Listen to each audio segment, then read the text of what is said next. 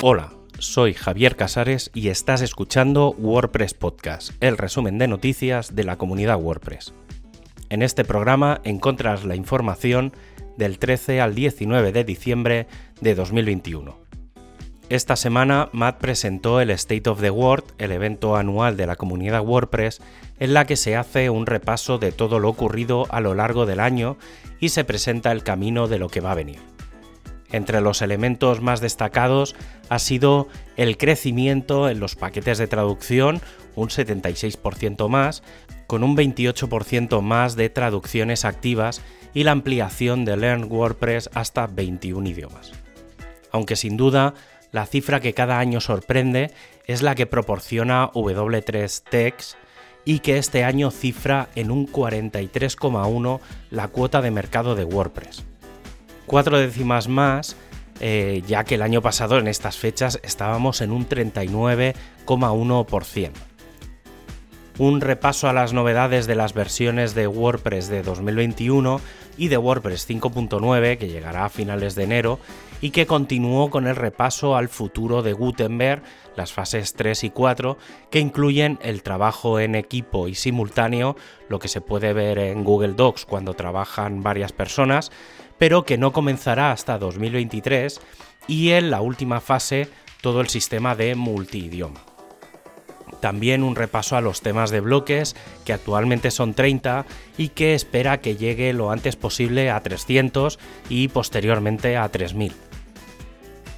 También se analizaron las adquisiciones en el mundo WordPress, que no han sido pocas, y una llamada a contribuir a través del Fight for the Future. Y entre las presentaciones de productos se encontraba WordPress Openverse, antiguamente el buscador de Creative Commons, y un nuevo producto bastante oculto, WordPress Photos. Openverse se plantea como un rastreador de contenidos por Internet y Fotos un directorio en el que cualquiera pueda mandar fotografías sin licencia para que cualquiera pueda usarlas. Un repaso importante de este 2021 ya que está a punto de acabar y que ha planteado retos muy interesantes para la comunidad WordPress. Y la otra gran novedad de la semana ha sido WordPress 5.9 Beta 3, que incorpora 14 correcciones con algunos detalles finales en la incorporación de Gutenberg en el núcleo de WordPress y la corrección de algunos detalles visuales. Pero no será la última beta, ya que esta semana está previsto que tengamos WordPress 5.9 Beta 4, que será la última versión previa a la primera versión candidata que llegará la primera semana de enero de 2022 el equipo de Core ha lanzado ya una serie de propuestas para definir los tiempos de lanzamiento de las distintas versiones de WordPress en 2022. Ya tenemos claro que en enero tendremos WordPress 5.9, pero quedarían tres versiones más a distribuir a lo largo del año. Las propuestas son de lanzar a primeros de cada trimestre o lanzar solo tres versiones cada cuatro meses, o no poner fechas concretas, sino buscar momentos determinados con una razón específica. En la vertiente más técnica, algunas de las partes de Gutenberg 12.0 y 12.1 se han portado al core de WordPress 5.9, algo que no estaba previsto en sí mismo. También se han detectado varios errores en el bloque de navegación que se han definido para su corrección previa al lanzamiento de la RC1 el 4 de enero. Y de cara a WordPress 5.9 ya tenemos algunas de las novedades y cambios, en este caso sobre entradas, tipos de entradas y taxonomías. Se han añadido varias funciones que funcionan como filtros y nuevas etiquetas a la hora de crear una taxonomía. Y hay que recordar que se han creado cuatro nuevos tipos de contenido en WordPress. WP Template para las plantillas, WP Template Part para las partes de plantillas el WP Global Styles para los estilos globales y finalmente el WP Navigation para los menús de navegación. Y en otra línea tenemos la posibilidad de incluir varias hojas de estilo a un bloque.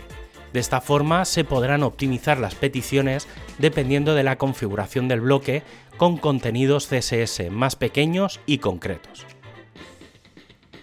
El equipo de themes ha tenido una discusión sobre la nomenclatura que se le va a dar a los temas anteriores. Con las opciones de PHP Themes, o de Classic Themes, quedando muy probablemente esta última nomenclatura como la final, y lo mismo con los nuevos temas, que serán los Block Themes o simplemente temas.